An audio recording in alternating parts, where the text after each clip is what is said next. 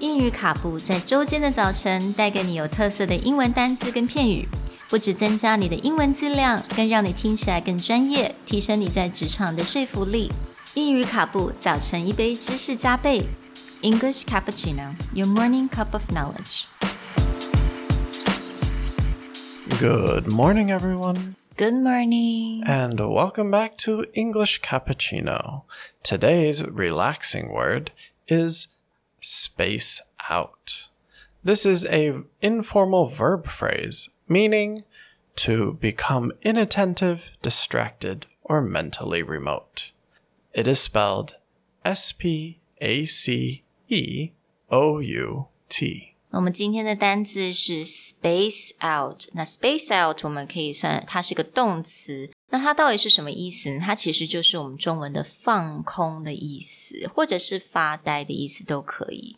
Space out is a word that often get used to describe when someone is just completely not there, trying to talk to them, and you can tell they're not really paying attention, or you see someone and they're just like staring at a corner, but not really paying attention to what's going on. The idea behind this is if you went into space and you were just kind of floating around without anything holding you down, it's the same idea that your mind is just kind of floating around with nothing holding its attention or hmm. bringing it back to Earth.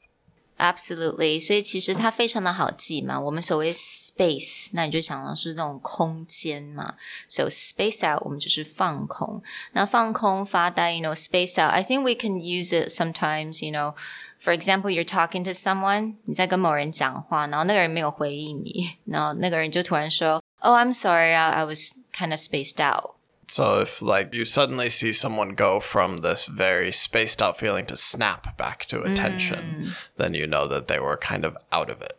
Oh. We also will describe that if someone is constantly spacing out or you just always notice they're not really paying attention, we'll call them spacey Spacey. Yeah, and be like, Zona's kind of spacey. She'll just constantly be off in her own world, thinking about something else and not focused on what you're doing. So say it's like, oh, that person's kind of spacey. 所以就是说，某个人他可能常活在他自己的世界，没有在现实的生活当中，right? Yeah. They're kind of spacey. They're imagining different scenarios in their own head. The reason that we picked this word is because a lot of times there's many studies that show that finding time to just let your mind wander, to space out, is actually good for creativity and it's good for relaxation.